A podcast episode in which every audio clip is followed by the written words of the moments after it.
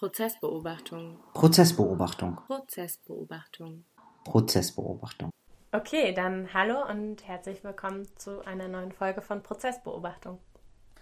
Ja, äh, wir melden uns im neuen Jahr wieder zurück und äh, berichten heute über drei verschiedene Prozesstage. Ähm, einmal den 39. Prozesstag, den 40. mit dem ersten Plädoyer und den 41. mit einem weiteren Plädoyer, und zwar die Plädoyers der Generalbundesanwaltschaft und den Plädoyers von der ähm, Familie Lübcke, äh, vertreten durch äh, Professor Dr. Matt und mit dem Plädoyer von Rechtsanwalt Alexander Hoffmann für die Seite von Ahmed I. Genau, und bevor wir auf die Plädoyers, die ja quasi eine abschließende Würdigung der gesamten Beweisaufnahme und des Verfahrens darstellen, eingehen, müssen wir einmal noch zurückspringen auf den 39. Prozesstag, der stattgefunden hat am 17.12., weil an dem Tag die Beweisaufnahme geschlossen wurde. Ja, äh, die, das war nochmal ein sehr langer Tag, vielleicht das dazu. Äh, und wir waren da sehr lange im Gerichtssaal, weil gefühlt nochmal alles versucht wurde, in diesen letzten Tag reinzupacken. Also viele Beweisanträge, von denen wir viel berichtet haben.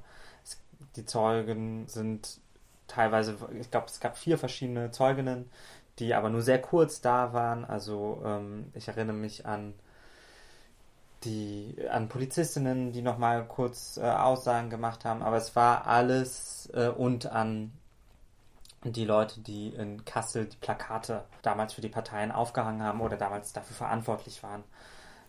Ja. Ich war an dem Tag gar nicht im Gerichtssaal. So, ich war ja. hier zu Hause, weil ich mich in Selbstisolation begeben habe. Aber ich habe das alles nochmal ein bisschen geordnet, auf jeden Fall mir angeschaut. Und das waren tatsächlich sehr viele kleinere Anträge, die teilweise noch abgearbeitet wurden, wie Arthur das gerade erzählt hat, dass da noch Zeuginnen eingeladen wurden. Unter anderem über die Plakatierung in Kassel aber auch ähm, ein Schmauchspurensachverständiger war ja. an dem Tag nochmal im Gericht und außerdem ein Zeuge, der ähm, Kassierer an einer Tankstelle war. Genau. Ich würde jetzt gar nicht so im Einzelnen auf die verschiedenen Details reingehen, weil das wirklich viele Details sind, wo man schon sagen kann, dass an dem Tag jetzt nichts fundamental Neues aufgetaucht ist, was sehr mh, mm, neue Erkenntnisse quasi zum Tatverlauf gebracht hat, sondern es war wieder so eine Verkettung von, würde ich behaupten, kleineren Indizien.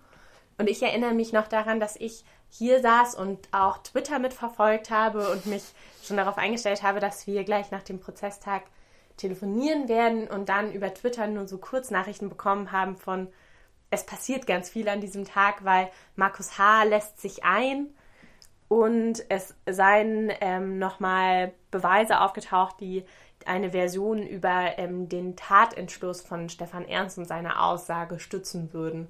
Und es hat sich so ganz groß angehört und dann fand ich es aber relativ interessant, dass das auch in einer gewissen Form so ein Twitter-Medieneffekt war, weil so groß war es dann auch nicht und Markus H.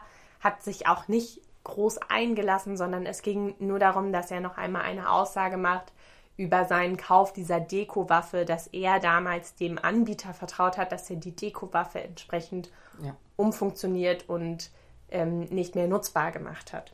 Ja, vielleicht nur kurz zu den beiden Beweisen, äh, ganz kurz, weil sie natürlich in, äh, im Saal natürlich auch so eine ganz große Unsicherheit erstmal hervorgerufen hat, weil es erst einmal auch so klang, als seien es große Neuigkeiten. Sprich, hat äh, bei dem Kassierer ähm, bei diesem Zettel, bei diesem Einkaufszettel, der, die dort in der Tankstelle gefunden wurden, worden sind, Stefan Ernst eben korrekt ausgesagt oder halb korrekt ausgesagt, dass er eben dieses und jenes Bier für ungefähr dieses Geld ausgegeben hat. Also was sozusagen gestimmt hat, äh, weil dieses Planungstreffen, also es war so halb gestimmt, weil ähm, dieses Planungstreffen könnte irgendwie möglich gewesen sein. Also das war das eine Indiz, das da besprochen wurde. Und das andere, das äh, würde ich auch gerne noch erwähnen mit den Spauchspuren, weil es auch für Matt und für die Beweisanträge von äh, der Familie Lübcke äh, entscheidend war. Da ging es darum, dass an der Wand des Hauses sozusagen keine Schmauchspuren gefunden worden sind, äh, was sozusagen die Wahrscheinlichkeit äh, geringer macht, dass äh, äh, Stefan Ernst äh, am Tatabend an der Wand anlehnend geschossen hat, äh, so wie er es in der ersten Einlassung aber noch beschreibt und was auch so ein bisschen die Tatbeschreibung ist in der Anklage. Beziehungsweise ich hatte nämlich auch jetzt gerade noch mal in Vorbereitung auf den Podcast so ein relativ wortwörtliches Protokoll von dem Tag durchgelesen und da hatte ich aber eigentlich gelesen, dass die Problematik bei diesen Schmauchspuren eher gewesen sei, dass man auch aufgrund des Putzes des Hauses die gar nicht so gut feststellen kann. Das ist, äh, genau, das, das, ist dieser Aspekt, dass er sagt, das könnt, also die Spuren äh, der Elemente, die man dort entdecken kann, das sind so drei verschiedene Schmauchspuren-Elemente, die können aber genauso von Flugzeugasche sein, können genauso von äh, verschiedenen anderen Vergiftungen sein und dadurch, dass er erst drei bis vier Tage nach der Tat äh, das ähm, äh, untersuchen konnte, konnte man einfach nichts äh, darauf hinweisen, dass es dort Schmauchspuren gibt, ob die mittlerweile verweht worden sind und, und so weiter. Oder ob sie einfach von sagen, Hausarbeiten äh, entstanden sind, weil auch dort sind ja in Malerfarbe oder sowas sind ja auch äh, Stoffe enthalten, die, also die, die ähm, auch in Schmauchspuren teilweise auftauchen können. Also, äh, und das war aber wichtig für äh, den Beweisantrag, über den dann sehr lange diskutiert wurde und wo dann unterbrochen wurde, weil die Familie äh, Lübcke, vertreten durch Professor Dr. Matt, eben beantragt hat, nochmal ein, äh, noch eine Untersuchung äh, dieser Schmauchspuren gemacht, zu machen, da der Tisch und, das, und, der Stuhl nicht untersucht wurde. Das wollte ich gerade noch ergänzen, ja. nicht nur an der Hauswand, sondern auch an den asservierten Stühlen und Tischen, die eben auf der Terrasse standen. Ja. Und das alles, um eben, äh, äh wieso das äh, so entscheidend für die Familie ist, äh, weil das auch nochmal äh, wiederholt wurde, ist natürlich die Schusspos um die Schussposition möglichst gut definieren zu können von Stefan Ernst, also sprich, wie er und, von welcher Position er geschossen hat. Genau, und dadurch ähm, die Glaubwürdigkeit der Aussage von Stefan Ernst vor Gericht zu belegen. Also das sind ja vor allen Dingen die Gründe gewesen, diese Anträge nochmal zu stellen, weil, und darauf werden wir gleich, wenn es um das Plädoyer kommt, nochmal zu sprechen kommen, die ähm, Nebenklage der Familie Lübcke sich ganz stark auf die Aussagerichtigkeit von Stefan Ernst vor Gericht stützt. Und dieser letzte Tag der Beweisaufnahme eben vor allen Dingen auch nochmal dadurch charakterisiert wurde, dass es viele kleinere Anträge gab, die teilweise ähm, halt an diesem Tag noch versucht wurden abzuarbeiten, die aber teilweise auch an dem Tag noch negativ beschieden wurde, um quasi den, also um wirklich den, die Beweisaufnahme zu beenden und auch alle Anträge abgearbeitet zu haben. Genau, so dass der Tag mit den markigen Worten äh, beendet worden ist, dass die Beweisaufnahme eben geschlossen wird und damit sozusagen dieser Teil des Prozesses beendet ist, so offiziell performativ. Aber dass man das wieder öffnen kann, das äh, hat uns ein anderer Tag dann noch gezeigt. Ja, nämlich schon der nächste. Also tatsächlich auch schon am 22.12., ähm, dem Tag des Plädoyers der Bundesanwaltschaft, wurde dann auch nochmal die Formel gesagt, dass man jetzt wieder in die Beweisaufnahme eintritt, mhm. weil der Rechtsanwalt Hoffmann, also der Vertreter des Nebenklägers Ahmed I, eine Gegenvorstellung gebracht hat. Eine Gegenvorstellung ist immer das Element, was RechtsanwältInnen nutzen können, wenn ihr Antrag negativ beschieden wurde, sie aber von der Richtigkeit ähm, ihres Antrags und quasi von der Nichtrichtigkeit des, ähm, der Entscheidung des Senats überzeugt sind. Und in dieser Gegenvorstellung hat Hoffmann vor allen Dingen eben kritisiert, dass nicht nochmal der Datenstick, auf dem ein eine Rechnung gefunden wurde, die zur Entlastung von Stefan Ernst beiträgt, dass dieser Datenstick nicht nochmal datenforensisch untersucht wurde und dass daran kein Interesse geäußert wurde und hat vor allen Dingen dann eben nochmal kritisiert, dass man das Messer, ähm, die Tatwaffe von der Tat gegen seinen Mandanten eben nicht eindeutig dem Beleg zuzuordnen sei und dass auch die anderen Messer, die bei Stefan Ernst asserviert wurden und gefunden wurde, nicht auf ihre Hersteller hin untersucht wurden. Das heißt, als sie aufgenommen wurde, wurde nicht der Hersteller aufgenommen, sodass man auch gar nicht wirklich sagen kann, ob der aufgetauchte Beleg tatsächlich zum Tatmesser nur passt oder ob es noch weitere passende Messer bei Stefan Ernst in der Sammlung gibt. Und äh, nach dieser Gegenvorstellung gab es aber keine juristischen Folgen mehr davon. Also es äh, ist sozusagen abgeprallt äh, und dann wurde, glaube ich, nach einer kurzen Pause, soweit ich weiß, dem äh, Generalbundes, äh, dem Bundesanwalt äh, Kilmer das Wort erteilt. Beziehungsweise die Beweisaufnahme musste nochmal geschlossen werden. Und genau. Auch das wird am nächsten Tag nochmal passieren, das performativ. Und ja. da merkt man mal wieder, das ist so eine Ebene, wo sich sehr schnell die Performativität von Worten auch ergibt, weil dann auch nochmal gesagt werden würde, so, somit schließe ich nun die Beweisaufnahme. Und dann hat der Bundesanwalt Kilmer angefangen, sein Plädoyer zu halten. Ja, und das war, ja, das war ein sehr äh, ähm, also erst einmal vielleicht äußerlich zu beschreiben, was das mit dem Fokus irgendwie macht. Oder äh, finde ich so total spannend, dass man natürlich sieht, dass es ein sehr äh, großer Tag ist für, äh, für so einen äh, Anwalt, äh, sowas zu halten, in gewisser Weise, weil das ist sozusagen, worauf man irgendwie hinarbeitet tatsächlich. Und man hat schon, ich finde, man hat morgen schon gesehen, da ist eine gewisse Anspannung, da ist irgendwie eine äh, Aufregung, aber auch eine, da ist jemand, der auch sehr vorbereitet ist. Und dann gab es dieses kleine Podestchen, das auf den äh, Tisch äh, gestellt wird, also auf diesen ähm, Anwaltstisch. Und dann. So dass der Tisch quasi wie zu einem Stehpult umfunktioniert ist, weil die Person auch die ganze Zeit während des Plädoyers steht. Genau, und, und stehen muss, glaube ich, auch äh, äh laut äh, der Regel.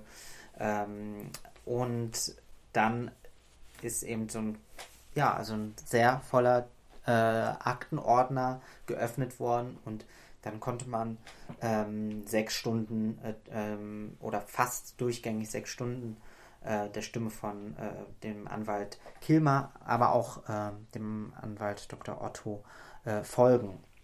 Und was man auch an diesem Tag auf jeden Fall gemerkt hat, dass in, also dass auf jeden Fall wieder erhöhtes Medieninteresse auch da mhm. ist. Es werden eindeutig mehr Statements der verschiedenen Fraktionen auch nach dem Prozess draußen aufgenommen.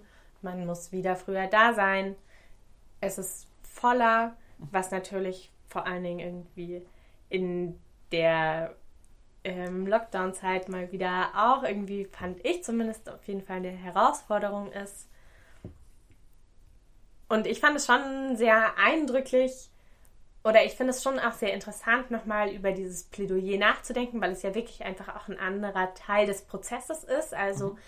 wir sind, es ist wirklich der Moment von alles wurde irgendwie vorgetragen und vor zu, gemeinsam angeschaut und jetzt tritt man in diesen mm, Prozess des Würdigens und auch Sortierens ein. Und ich fand es an dem Tag schon sehr interessant, weil es bei mir nochmal sehr viele Sachen auch geöffnet hat, wo ich das Gefühl hatte, das steht irgendwie schon so fest oder so ist der Blick darauf. Mhm. Und das Plädoyer hat auf jeden Fall nochmal was geändert, wo ich das Gefühl hatte, so, ah nein, man kann das auch einfach so sehen. Und das finde ich interessant in dem Sinne davon, dass man irgendwie merkt, wie man Teil des Prozesses ist, wie hier eine prozessuale Wahrheit konstruiert wird.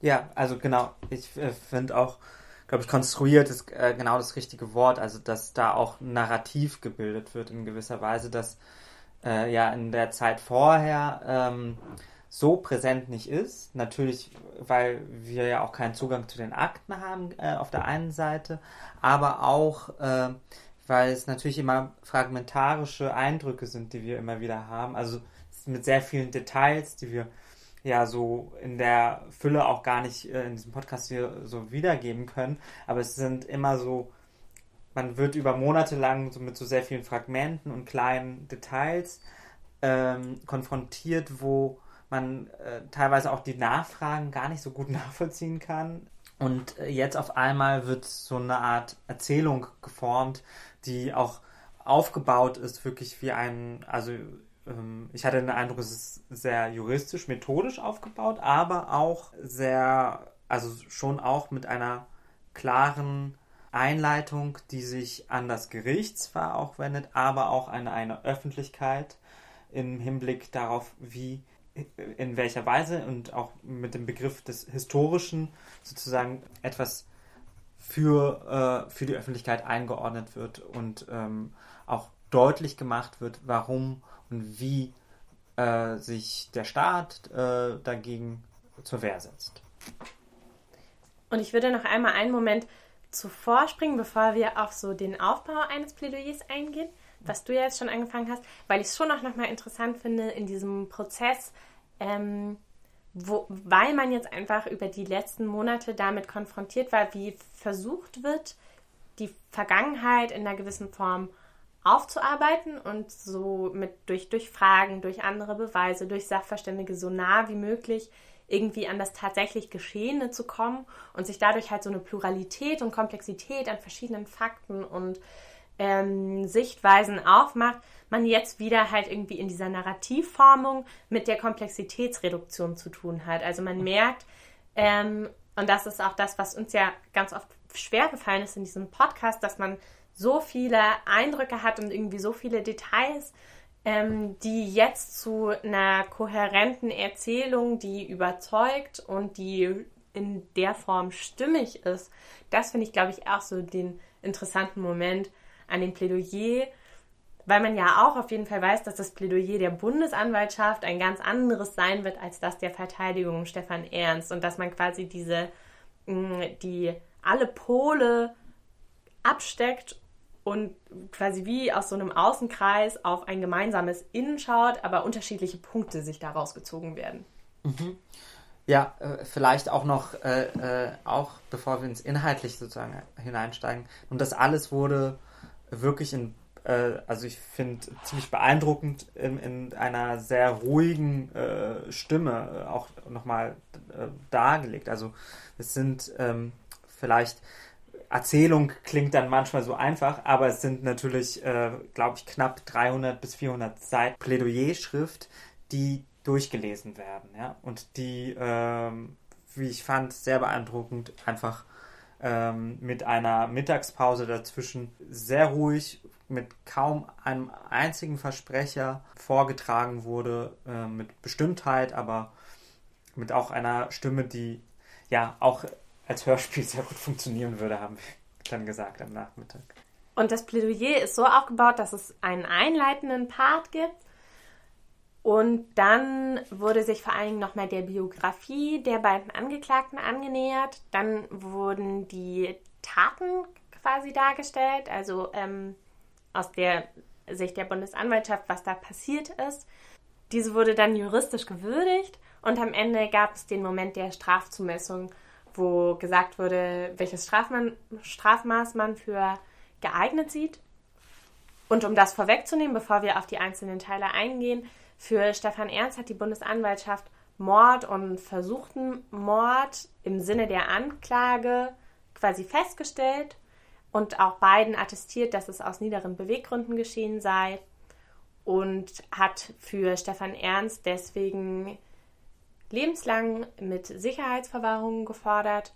Und für Markus Hartmann, da haben sie auch beide Anklagepunkte gegen ihn, also Verstoß gegen das Waffengesetz und Beihilfe zum Mord, festgestellt. Auch das aus niederen Beweggründen, also wegen des politischen, rassistischen Hintergrunds der Taten und haben für ihn neun Jahre, acht Monate gefordert. Mhm. Und haben auch bei Stefan Ernst äh, die besondere Schwere der Schuld festgestellt nochmal. Genau.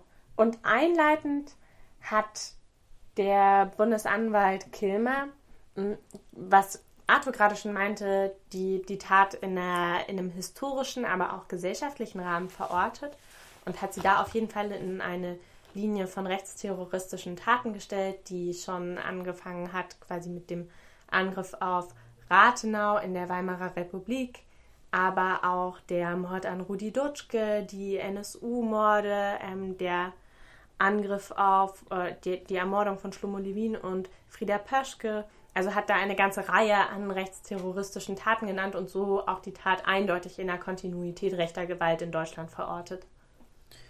Genau, das äh, hat das ähm, aufs Schärfste verurteilt hat auch äh, sozusagen die Verantwortung des Staates hervorgehoben, sich dagegen zur Wehr zu setzen. Das eben als äh, eine historische Tat auch eingeordnet. Also die, das ist sozusagen die erste, äh, also das ist die eine politische Ermordung nach Rathenau sozusagen äh, aus äh, rechtsterroristischen Gründen ähm, an einen Politiker sei ähm, äh, im, im Amt und ähm, hat auch nochmal hervorgehoben, also einfach sehr die eigene Verantwortung oder die Verantwortung der Generalbundesanschaft da äh, hervorgehoben, da auch wirklich wachsam zu sein äh, und diesen gesellschaftlichen Entwicklungen eben etwas entgegenzusetzen und da auch als Gericht äh, ähm, sehr deutlich da, äh, zu formulieren, was dort entstanden ist und wie das entstehen konnte. Außerdem habe ich auch noch in Erinnerung, dass er eben genau auf so die verschiedenen Dimensionen der Tat eingeht, also neben dieser, was wir jetzt skizziert haben, irgendwie historisch-politischen Ebene, geht er auch nochmal auf die Dimension ein, die das natürlich menschlich hat, auch für die Familie, aber auch gesellschaftlich. Und da ist mir in Erinnerung geblieben, dass er da auch nochmal besonders herausgestellt hat, dass auch wenn Stefan Ernst die Tat alleine gemacht hat, in dem Zitat, was auch öfter danach noch geschrieben wurde, in seinem Hass war er nicht allein. Also dass er auch darin, und das fand ich auch sehr stark mhm. ähm, und auch in einer gewissen Form überraschend, dass das die Bundesanwaltschaft so herausstellt, dass eben in seiner politischen, rassistischen Überzeugung er natürlich kein, auf gar keinen Fall als Einzeltäter zu sehen ist, sondern dass mhm. das eine gesellschaftliche Komponente hat. Ja, und dass es auch als eine Strategie äh, benannt wurde, die rechte äh, Netzwerke eben äh, benutzen, sprich und auch schon sehr lange benutzen. Also er hat das Stichwort des führerlosen Widerstandes äh, verwendet, das ähm, die Nationalsozialisten ja auch äh, schon propagiert haben und gerade in den 90er Jahren äh, auch im NSU ähm, als eine klare Strategie war die man anwendet. Sprich, dass sozusagen Taten nicht abgesprochen, äh, konspirativ abgesprochen sein müssen, dass sie so, sondern dass sie sozusagen netzwerkartig funktionieren können. Das fand ich sehr äh, bedeutsam, das äh, so zu beschreiben, weil es für eine Bundesanwaltschaft äh, sehr ungewöhnlich wurde, so dass sogar äh, jemand äh, wie Hoffmann im Nachhinein, der dann auch getwittert hat, dass er äh, den Hut zieht vor diesem Plädoyer äh, und vor, auch vor dieser Einordnung, weil das sehr ungewöhnlich ist für äh, eine Bundesanwaltschaft, dass auch gerade beim NSU-Prozess war das ein sehr großes Thema ja zwischen äh, Nebenklage und Bundesanwaltschaft. Ähm, diese Art und Weise, inwiefern man sich Netzwerke wirklich anschaut. Und ich glaube auch, wie man die politische Dimension der Tat versteht. Und auch da ja. ist mir in Erinnerung geblieben, also dass ähm, dass Kilmer auch auf quasi die Online- und Offline-Dimension der Tat eingegangen ist. Also dass er auch nochmal herausgestellt hat, dass es natürlich auch viel Hasskriminalität im Internet gab und dass natürlich auch wichtig ist zu betonen, dass dieses YouTube-Video und diese erst Walter Lübcke eigentlich zu der Zielscheibe des rechten Hasses im Internet gemacht hat, was vorher ja irgendwie weil, er vorher eine Person war, die eher regional bzw. bundeslandweit bekannt war. Obwohl man das auch nochmal unterscheiden muss, weil auch Walter Lübcke, wie eine sehr interessante Recherche von Korrektiv auch nochmal herausgestellt hat, auch schon auf den Listen des NSU stand. Aber trotzdem die, die Dimension, die das ja quasi ab 2015 genommen hat, vor allen Dingen im Internet passiert ist. Und auch, dass die Bundesanwaltschaft nochmal benannt hat, dass der Angriff auf Ahmed I eben auch auf gar keinen Fall ein persönliches Motiv hatte, weil das ja natürlich auch innerhalb der Ermittlungen eine Zeitweise noch stark verfolgt wurde oder auch mhm. geschaut wurde, sondern dass sich der Angriff auf Ahmed I eben als Angriff gegen den einen Geflüchteten und deswegen auch aus Rassismus und aus ähm, einer Ablehnung der sogenannten Geflüchtetenpolitik von Merkel irgendwo gerichtet hat. Und das sind viele Aspekte, wo diese Einleitung auf jeden Fall die Taten oder die Dimensionen politisch und historisch gut situiert hat und da unterschiedliche Aspekte auch herausgestellt hat. Genau, und äh, auch, äh, ähm, auch, auch die, eine Befragungstechnik von äh, den Anwälten da äh, auch schon mit kritisiert hat, die etwas anderes versucht haben darzustellen. Äh, und äh, das fand ich auch interessant, dass er da sehr direkt äh, sich auch äh, an die Seite von äh, den Anwälten von Stefan Ernst äh, gerichtet hat, im Grunde genommen. Beziehungsweise, ich glaube, das war tatsächlich erst später, aber in später. meiner Erinnerung Mhm. ist das auch auf jeden Fall drin geblieben, dass Kilmer auf jeden Fall mehrfach gesagt hat, dass auch die, und ich glaube, er hat es als vorurteilsbehaftete Fragestrategie der Verteidigung von Stefan Ernst rausgestellt hat. Und außerdem hat er auch nochmal herausgestellt, dass eben auch die Aussage von Ahmed I alleine nur als Beweis quasi dafür gilt in der gesamten Beweisaufnahme, dass er angegriffen wird. Also und da, das ist vielleicht die Überleitung zum zweiten Punkt. Ja.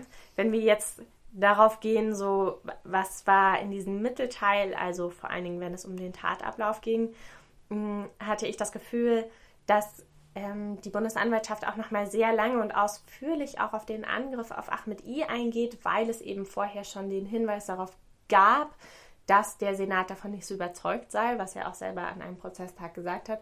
Und deswegen auch nochmal sehr ausführlich die unterschiedlichen Indizien gewürdigt wurden, die eben es einfach nahelegen, beziehungsweise in ihrer Vielfältigkeit der Indizien einen Beweis darstellen, dass Stefan Ernst auch diese Tat begangen hat. Ja, er hat dafür eigentlich ein sehr schönes äh, ähm, Sprachbild gefunden, äh, äh, und zwar den Begriff des Indizienringes, äh, der sich wie ein Ring sozusagen um Stefan Ernst angeordnet hat, was diese Tat angeht und dann die einzelnen Beweismittel äh, nochmal, die wir ja auch mitbekommen haben, nochmal einzeln wirklich gewürdigt. Und das hat er äh, sowohl dabei äh, äh, bei dieser Tat gemacht, aber auch in der Würdigung von, von dem Tatbeitrag von Markus H. und, äh, und natürlich Stefan Ernst, beide Taten. Und äh, vielleicht nur kurz davor, weil wir jetzt über die historische Einordnung nur einen ganz kurzen Satz vielleicht noch vorab, den Dr. Otto, Otto äh, übernommen hatte. Also die haben sich dann kurzzeitig mal so abgewechselt an diesem Rednerpult. Da gab es natürlich auch die biografische Einordnung, die, äh, das scheint mir ein wichtiges juristisch, juristisches Mittel quasi für später, für die Strafzumessung ist. Und aber, glaube ich, ähm, in, unter anderen Aspekten au- durchaus auch ein, eine Fragestellung ist, was das bedeutet für eine Rechtsprechung. Äh, aber immer die Einordnung, dass äh, Tat und Täter sozusagen in, in Einklang gebracht werden müssen. Also es ist so eine Art, äh, einerseits äh, Tat-Narrativ hergestellt wird, aber auch ein Narrativ in Bezug auf die Person, die vor Gericht steht, die Biografie, sodass die Biografie, über die wir ja ja bei beiden ähm, Tätern irgendwie schon auch gesprochen hatten, hier nochmal vorgetragen worden sind. Also auch die Taten von Stefan Ernst aus den 90er Jahren nochmal hervorgehoben worden als eben auch eine weiter, also als eine Weiterführung und wo auch nochmal ganz klar festgehalten wurde, dass dieser Ausstieg aus der rechten Szene für die äh, Bundesanwaltschaft einfach nicht glaubwürdig ist und auch für nicht glaubwürdig gehalten wurde, dass er jetzt im Gefängnis aussteigt. Und das ist, würde ich auch noch ergänzen, ist es ja auch nicht nur für ähm, die Strafzumessung oder die juristische Würdigung relevant, sondern es ist schon auch ein ähm, gewichtiges Argument gewesen, zum Beispiel eben, ähm, wenn es nochmal um den Indizienring, um den versuchten Mord auf Ahmed I geht, weil es einfach in der Vergangenheit von Stefan Ernst eine ähnliche Tat gibt, wo er auch mit dem Messer auf einen in seiner Logik migrantischen Mann einsticht aus einem Affekt heraus. Und das fand ich sehr interessant, weil ich das nochmal im Nachhinein in einem Gespräch auch mit einer Bekannten thematisiert habe, dass ja eigentlich gerade die Tat an Ahmed I so sehr viel unwahrscheinlicher wirkt, weil man da eben nicht den klaren DNA-Beweis hat, sondern nur ein DNA-Indiz. Aber eigentlich in die Täterlogik von Stefan Ernst sehr viel besser passt, weil es eine affekthafte, impulsive Tat gewesen ist, wie er eigentlich auch in seiner Nazi-Vergangenheit alle anderen Taten begangen hat. Und eigentlich ist nämlich die Ermordung von Walter Lübcke etwas, was heraussticht, weil das sehr viel mehr geplant und sehr viel kalkulierter durchgeführt wurde als seine Taten in der Vergangenheit, von denen wir wissen. Ich würde auch noch ergänzen, ein anderer Punkt, und das fand ich auch sehr interessant, weil du das auch nochmal angesprochen hattest, ähm, ist auch, dass dieses Plädoyer von der Bundesanwaltschaft sehr genau eben auf die Rolle von Markus H. eingeht.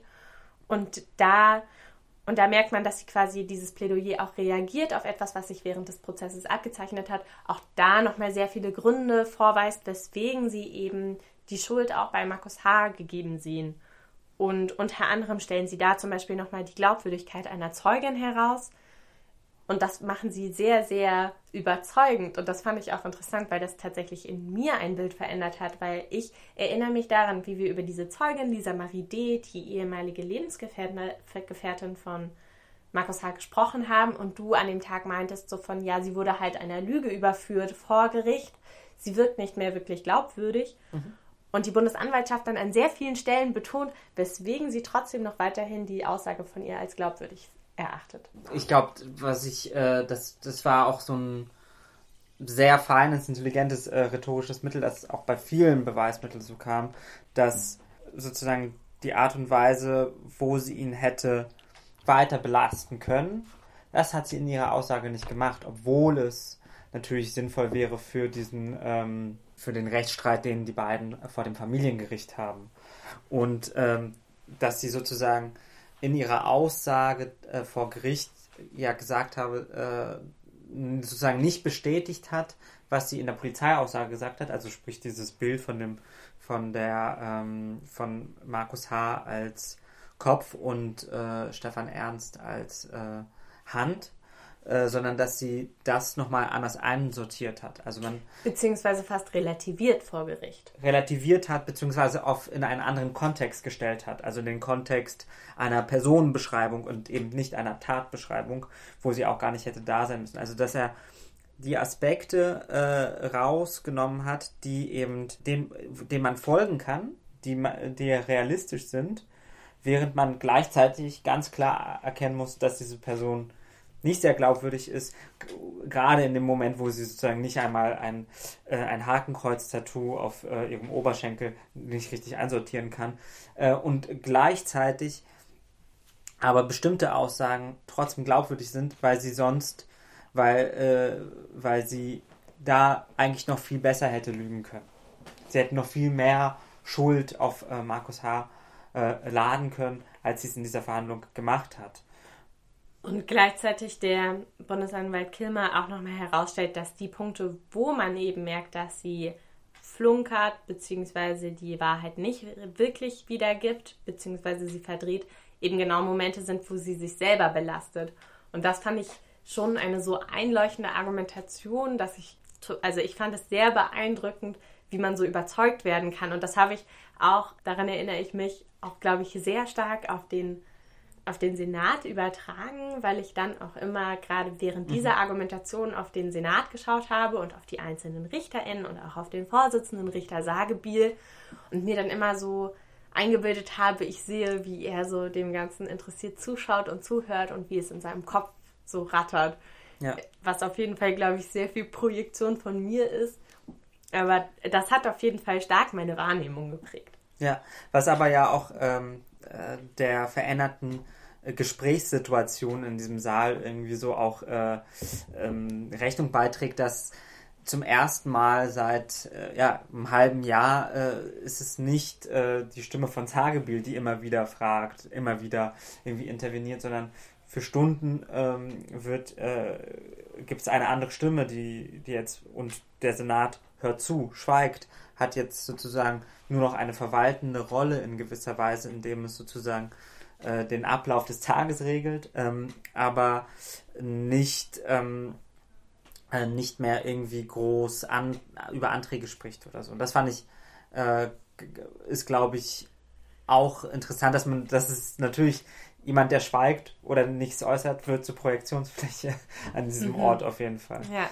Ähm, und was ich äh, auch spannend finde, ist so, äh, bevor vor dieser Beweiswürdigung von der Zeugin, die wir, über die wir gerade gesprochen haben, dass auch ganz klar nochmal gesagt wurde, äh, aus Sicht der Bundesanwaltschaft hat die Tat nicht ohne Markus H. stattfinden können. Also dass das nochmal sehr hervorgehoben wurde, an welchen Punkten und an welchen und dann sozusagen aufgedröselt wurde, wie und wieso ähm, aber diese Formulierung fand ich irgendwie nochmal sehr entscheidend, was auch klar ist, dass es dann für die juristische Würdigung und für die Strafzumessung natürlich wichtig ist, zu sagen, da ist äh, eine Tat gewesen und diese Tat ist nicht unerheblich. Sonst würde ich auch noch sagen, natürlich war ein großer Teil dieses Plädoyers auch nochmal die Einordnung des Aussageverhaltens von Stefan Ernst und da auch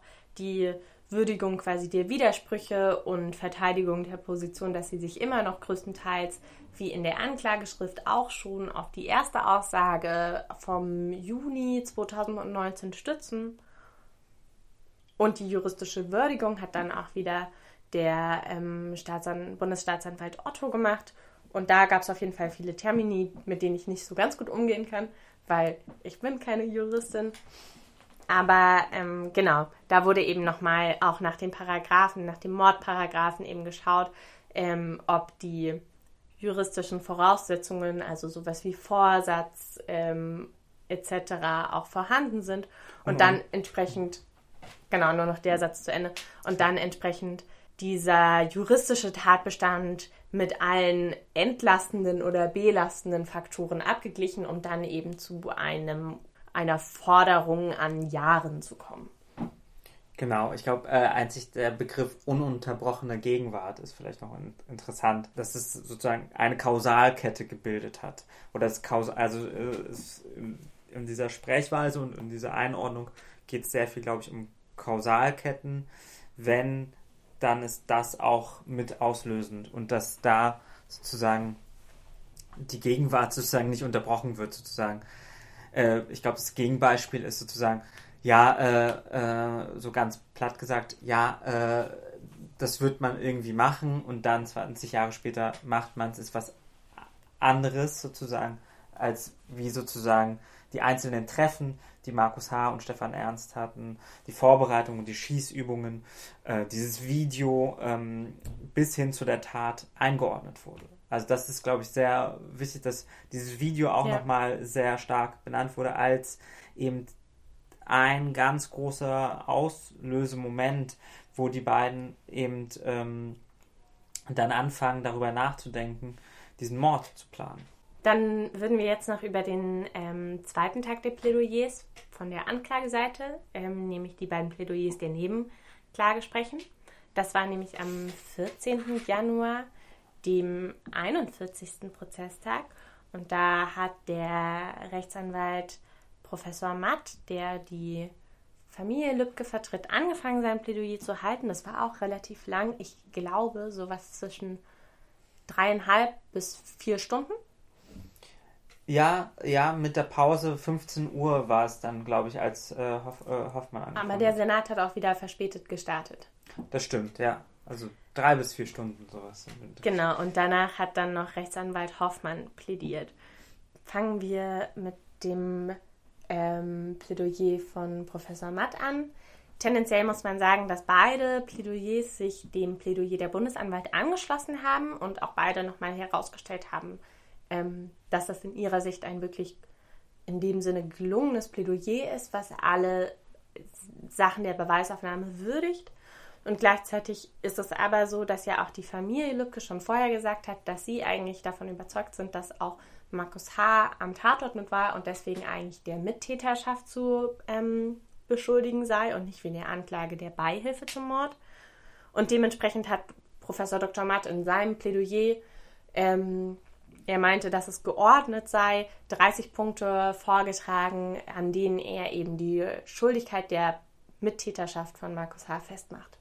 Das war sehr spät in dem Plädoyer. Er hat, ich, äh, er hat nämlich vorher noch sehr, ähm, auch nochmal sehr lange Zeit sich dafür genommen, äh, es gesellschaftlich äh, zu situieren. Also zu sagen, dass ähm, er hat äh, auch Behördenversagen äh, äh, benannt und und vielleicht aber, bevor wir sozusagen inhaltlich so einsteigen, vom Stil her oder vom, vom Sprachstil äh, hat es sich sehr unterschieden, von ähm, in gewisser Weise jedenfalls, ähm, äh, im Hinblick zu, zu dem ähm, Bundesanwalt Kilmer, äh, in dem, ähm, und zwar war es eher ein freierer Vortrag oder es war, es gab wohl ein Skript, aber es war jetzt nicht so ähm, akkurat äh, sozusagen vorbereitet.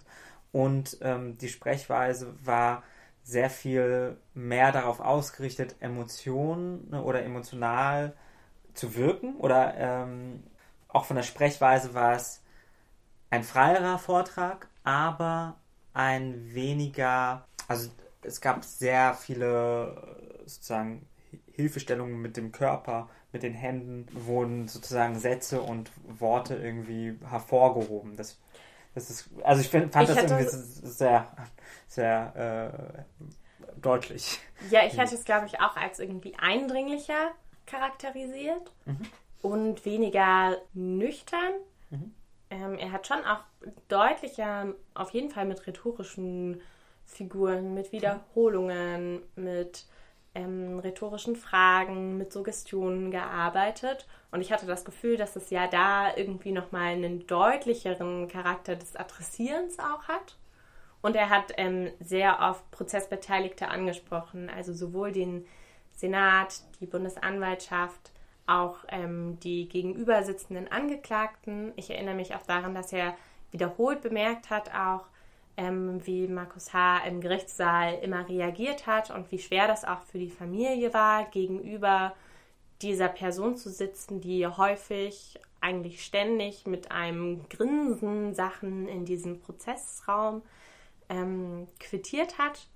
Und das fand ich auch nochmal sehr stark, weil er auch dadurch eben der Familie nochmal Raum gegeben hat, auch unabhängig quasi von ihrem Status des Betroffenseins durch die Tat auch nochmal ihre Position in diesem Prozesssaal herausgehoben hat. Und er hat ganz klar auch ihr, ihr Ziel dieser Nebenklage nochmal benannt in dieser Einleitung. Also, dass sie auch im Andenken an Walter Lübcke jeden Tag versucht haben, dieses Prozesses mitzunehmen und von diesem Prozesssaal Aufklärung fordern, und zwar vollständige Aufklärung. Und deswegen sozusagen dieser Vortrag war weniger juristisch geprägt wie vielleicht der andere oder weniger von so einer Methodik, die wir jetzt gerade bei, bei der Bundesanwaltschaft beschrieben haben, hat auch sozusagen, ist nicht auf alle Details nochmal eingegangen, sondern war äh, sozusagen auf die Aspekte dann konzentriert, die für die Familie wichtig waren, so dass sie zum Beispiel auch nicht auf die Tat an äh, Ahmed I äh, eingegangen sind, das aber auch so kommuniziert haben, dass sie das nicht tun werden. Und äh, das und da war sozusagen der Hauptpunkt war sozusagen die Anwesenheit von Markus H. am Tatort, der für die Familie Lübcke eben klar und deutlich äh, so ist. Das sozusagen, da wurde nochmal hervorgehoben, wie sozusagen die Frage von Irmgard Braun-Lübcke, eben von Stefan Ernst, also dieser Moment im Gerichtssaal wurde noch, sehr, noch sehr stark hervorgehoben, wo sie selber Stefan Ernst befragt, was sozusagen aus der Prozessordnung ja auch so ein bisschen herausgetreten war, aber das, und das wurde sozusagen wiederholt, das aber sehr eindrücklich sozusagen diese Glaubwürdigkeit von Stefan Ernst irgendwie nochmal darstellen sollte. Und das ist vielleicht sozusagen auch der Hauptpunkt ähm, sozusagen, dass vieles in diesem Plädoyer sich äh, vor allem an der Glaubwürdigkeit der Aussage von Stefan Ernst äh, mit dran hängt und sozusagen, wo sie dann auch der Bundesanwaltschaft eher widersprechen. Zum einen oder ihre Position, weswegen sie die Aussage von Stefan Ernst vor Gericht als glaubwürdig beurteilen und gleichzeitig eben die Tatbeteiligung von Markus H., nämlich sowohl an der Tat selber, an dem Tatabend, an der Tatdurchführung, aber auch im Vorhinein. Und da hat Professor Dr. Matt oftmals auch das Stichwort der Manipulationen gebraucht, also sowohl die Manipulation von Stefan Ernst zu dieser Tat, also die Unterstützung und Beförderung durch gemeinsames Waffentraining, aber auch die Manipulation der Öffentlichkeit. Und das war ja auch etwas, was ähm, die Witwe von Walter Lübcke, Irmgard Braun-Lübcke, in ihrer ähm, Aussage vor Gericht nochmal ganz stark gemacht hat, dass für sie Markus H. eben auch schuldig ist, weil er dieses Video verkürzt hochgestellt hat und weil er das Video, die Aufnahme von der kompletten Rede von Walter Lübcke nicht hochgestellt hat, sondern diese verkürzende Sequenz, sodass man wirklich aus einem ein Zitat hat, was aus dem Kontext gerissen wurde, woran sie nochmal ganz stark argumentiert haben, dass man auch da sein Verhalten, die Öffentlichkeit zu manipulieren, feststellen würde. Ja, und auch, wie sich dieser Hass im Netz dann verselbstständigt. Also wie er dann geteilt, wiederholt, nochmal hervorgebracht wird also ähm, das fand ich, das fand ich schon eine sehr stark, äh, starke Situierung dieser ähm, ja. äh, des Umfelds und auch der gesellschaftlichen Verantwortung, die äh, aus äh, da sozusagen daraus hervorgehen muss aus, äh, aus äh, der Seite der Familie Lübcke und von Professor Dr. Matt, also dass sozusagen es nicht sein kann, dass nach dem NSU-Prozess, so war, glaube ich, die Formulierung, jetzt wieder eine Tat so nicht äh, erkannt werden konnte. Und gleichzeitig wurde aber auch die Polizeiarbeit sehr gelobt, zum Beispiel.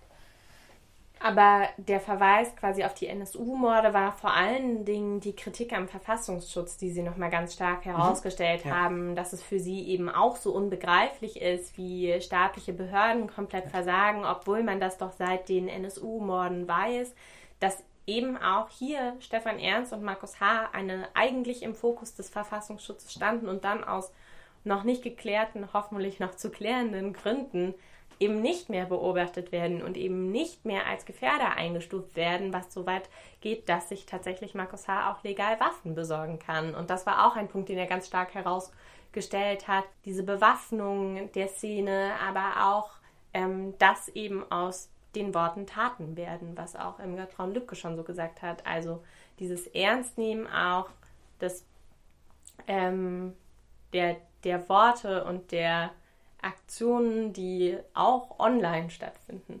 Ja, und äh, genauso Stefan Ernst, also der auf der Sonnenwendfeier von Thorsten Heisen 2011 da war und daher für die Behörden als erkaltet galt, obwohl ähm, das einfach nicht der Fall war.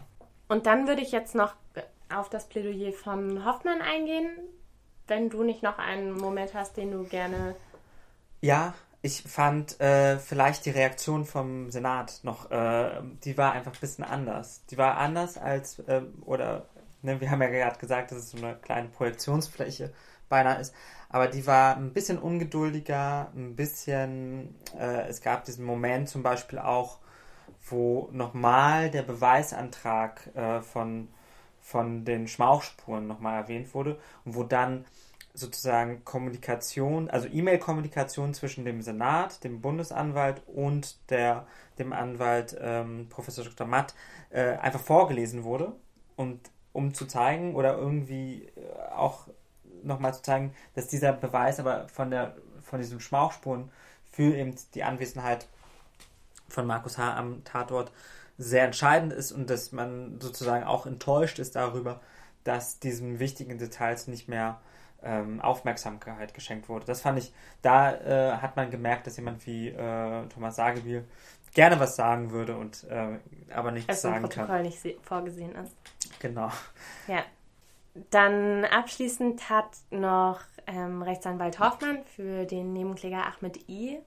Ähm, sein Plädoyer gehalten und das finde ich auch wichtig in der Formulierung, weil er tatsächlich sein Plädoyer auch so eingeleitet hat, dass er eigentlich nicht an die Wirkmächtigkeit von Plädoyers glaubt. Er glaubt daran, dass eigentlich das Urteil schon feststeht, dass der Senat sich ähm, schon festgelegt hat mm, und hat deswegen nochmal befragt, ähm, für wen man denn dann eigentlich dieses Plädoyer hält. Und er hat das ganz klar damit beantwortet, dass er das Plädoyer für seinen Mandanten hält. Und das finde ich auch nochmal eine wichtige Sache, wenn wir über diese Plädoyers reden dass man schon in einer gewissen Form fragen kann, wie viel die an einem feststehenden Urteil von den RichterInnen noch bewirken. Vor allen Dingen, ähm, wenn ja eigentlich zwischen dem letzten Plädoyer und der Urteilsverkündung zwei Tage liegen von einem Urteil, was auch mehrere hundert Seiten auf jeden Fall füllen wird.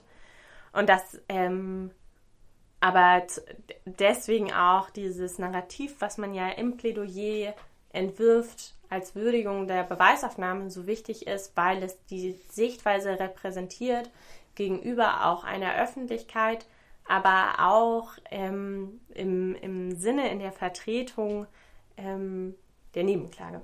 Ja, und äh, äh, dennoch finde ich auch, äh, wenn wir jetzt schon bei dieser, ähm, wenn wir das gerade beschreiben, ist, dass alle drei, alle bisherigen drei Plädoyers ja auch immer ähm, mit einer klaren Ansprache anfangen. Also meistens hohes Gericht, ähm, liebe äh, verehrte Kollegen, ähm, also so diese Ansprache, aber die Öffentlichkeit nicht angesprochen wurde. Also so äh, schon auch, dass es trotzdem immer noch so eine Art vierte Wand gibt. In gewisser Weise, aber in den sprachlichen Bildern wird die Öffentlichkeit dann wieder angesprochen. Aber auch im Inhalt. Also ich Auch fand Inhalt, auch ja, ja. nochmal sehr wichtig, dass ähm, Hoffmann eben auch herausstellt, dass der, also dass das Verfahren, der, das Gericht eine prozessuale Wahrheit feststellt mit dem Urteil, aber dieser Prozess der Aufarbeitung damit mitnichten zu Ende ist, sondern dass Ja. es vor allen Dingen dann darum geht, das gesamtgesellschaftlich aufzuarbeiten. Und auch in diesem Sinne ist es ja total wichtig, also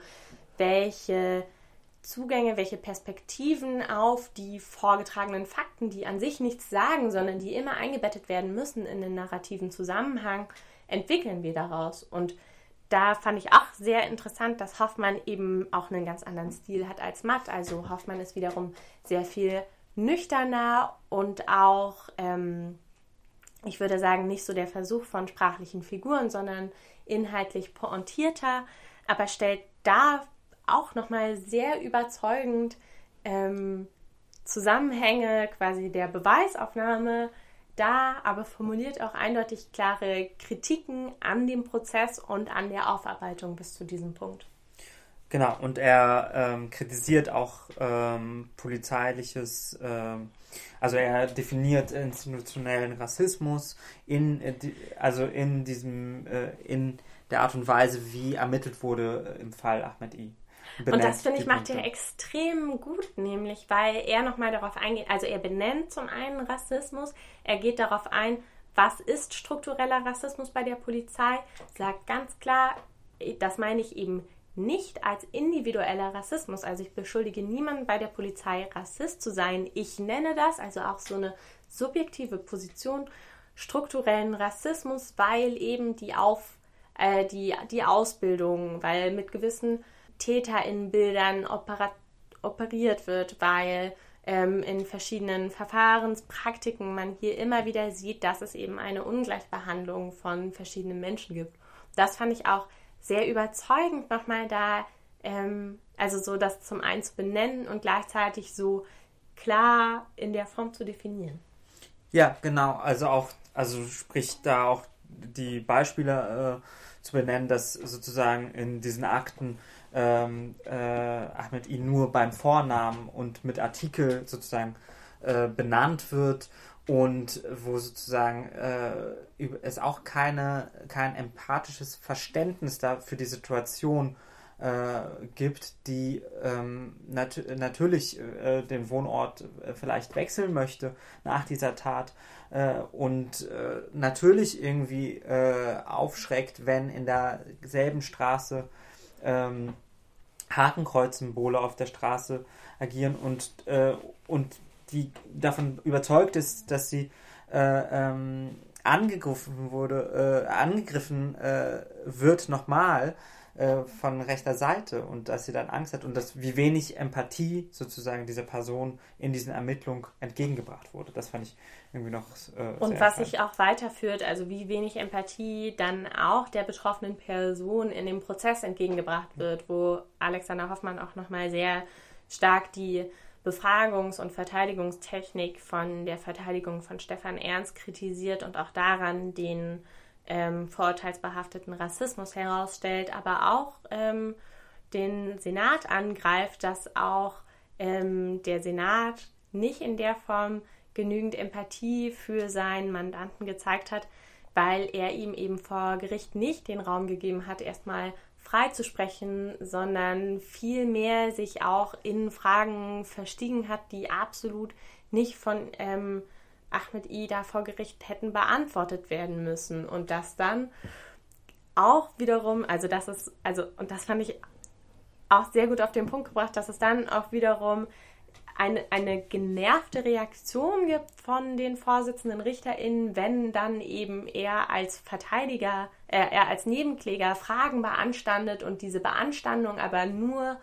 mit einem ähm, entnervten, ähm, äh, einer entnervten Antwort reagiert werden, weil all das Sachen sind, die, die das Verfahren nur verlangsamen und dass es ähm, sehr in einer gewissen Form einfach verwaltet hier vorgegangen wurde, ohne mhm. darauf einzugehen, dass ähm, das auch für Ahmed I ein sehr schwerer Prozess war, sowohl körperlich als auch psychisch ähm, und auch zu Retraumatisierungen führen kann. Ja, weil äh, selbst an diesem Tag, als das Plädoyer ge äh, gehalten worden äh, ist, war noch gar nicht sicher, ob äh, äh, Hoffmann das Plädoyer halten kann, da Matt ja überzogen hatte zeitlich, sodass er nochmal Rücksprache gehalten hat mit Ahmed I, ob er heute ähm, sich in der Lage sieht, diesem Plädoyer beizuwohnen. Also weil einfach dieses lange Sitzen in diesem Gerichtssaal sehr anstrengend ist aufgrund äh, der Folgeverletzungen äh, von Ahmed I, die er erlitten hat. Und, äh, und das fand ich ähm, auch, also ich fand das auch äh, nochmal sehr, sehr gut, dass er da eine sehr klare Kritik äh, an diesem Verhalten des äh, Senats nochmal formuliert hat. Auch gerade in Abgleichung wie äh, im, im, im Abgleich äh, wie mit anderen Zeuginnen und äh, auch mit den Angeklagten umgegangen ist. Also sprich Markus H., der am selben Tag irgendwie dem nochmal ähm, gesagt wurde, dass er sich nicht persönlich äußern muss. Und äh, am selben Tag äh, äh, wird, ist es aber unglaublich wichtig, dass Ahmed I äh, intime Details verraten soll.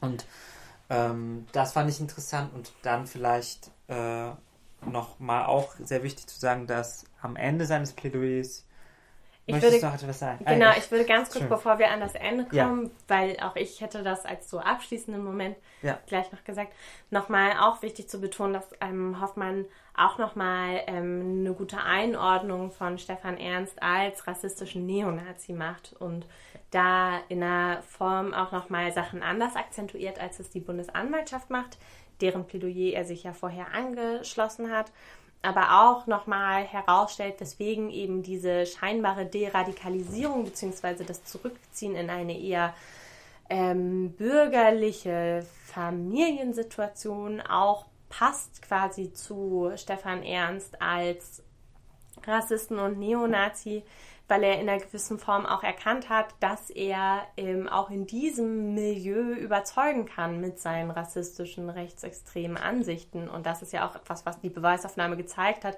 Dieses Arbeitsumfeld, in dem auch Stefan Ernst auf jeden Fall sich ähm, mit anderen Gleichgesinnten ähm, ausgetauscht hat, da Kompaktmagazine gelesen hat, die sich dort auch bewaffnet haben, gegenseitig Waffen verkauft haben, dass das eben auch dazu passt, weil in einer gewissen Form wir ja auch sehen, dass seit dem Aufkommen der AfD auch so diese zugkräftige ähm, rassistische Bewegung in der bürgerlichen Mitte auf jeden Fall ganz anders angesprochen wird. Und er da fand ich auch Stefan Ernst nochmal in seiner Täterlogik und in seinem Täterverhalten sehr pointiert eingeordnet hat. Ja, und äh, also äh, auch in dem Verhalten vor dem Gericht. Äh, auch, ja. äh, auch in dem Bewusstsein, wie er sich vor dem Gericht verhalten muss. Dass äh, hier kein äh, Täter da war, der einfach nur frei gesprochen hat, sondern der schon auch wusste, wie er handeln konnte und wusste das auch, und das, das äh, sozusagen aus anderen Prozessen. Er wusste schon auch aus dem Prozess in den 90er Jahren, dass, äh, dass es wir, strafmildernde Umstände gibt, wenn genau. er Reue zeigt und gesteht. Genau, und auch, dass er damals ja auch diese Einordnung des Gerichts als, ähm, äh, als Borderline-Täter, äh, äh, also als äh, psychisch erkrankter Täter, äh, dass, dass er darum auch genauso wusste. So. Also das, ist, das fand ich irgendwie auch nochmal ähm, sehr, sehr deutlich. Wobei äh, das mit dem Arbeitsumfeld, das war auch ein sehr großer Punkt von Matt, den wir gerade eben äh, äh, noch außer Acht gelassen hatten. Der mhm. hat das auch nochmal sehr stark gemacht. Ja. Dieses Arbeitsumfeld und ähm, ähm, und die Kollegin eben, von denen du gerade gesprochen hast. Im Anschluss aber noch an den Punkt, den du gerade nochmal aufgemacht ja. hast, also das Verhalten von Stefan Ernst im Gerichtssaal, finde ich es auch nochmal sehr wichtig, dass eben auch darauf eingegangen wurde von Hoffmann, zum einen dieser ähm, reuigen Emotionalität nicht so viel ähm, Raum einzuräumen, beziehungsweise dass das einfach kein Argument für nichts ist. Und auch dem Narrativ, was sich ja auch in der medialen Berichterstattung sehr stark durchgesetzt hat, also Stefan Ernst als Spielball seiner Anwälte, als schlecht beraten von seinen Anwälten in der Vergangenheit, auch dem nochmal in einer gewissen Form die Agency von Stefan Ernst gegenüberzustellen und auch darauf hinzuweisen, ähm, dass auch all das weiterhin Strategie sein kann und dass man da nicht dem verfallen sollte, irgendwie ihm seine Handlungsmacht abzusprechen.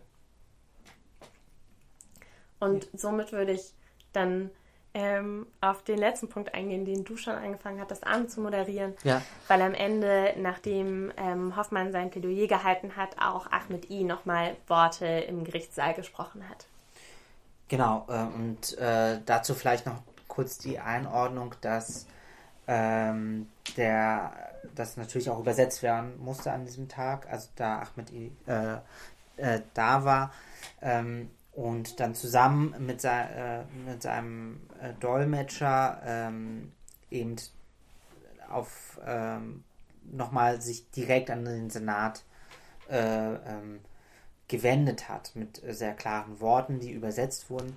Und ich fand das ähm, ich fand das sehr beeindruckend. Ich fand das wirklich sehr beeindruckend. Ja.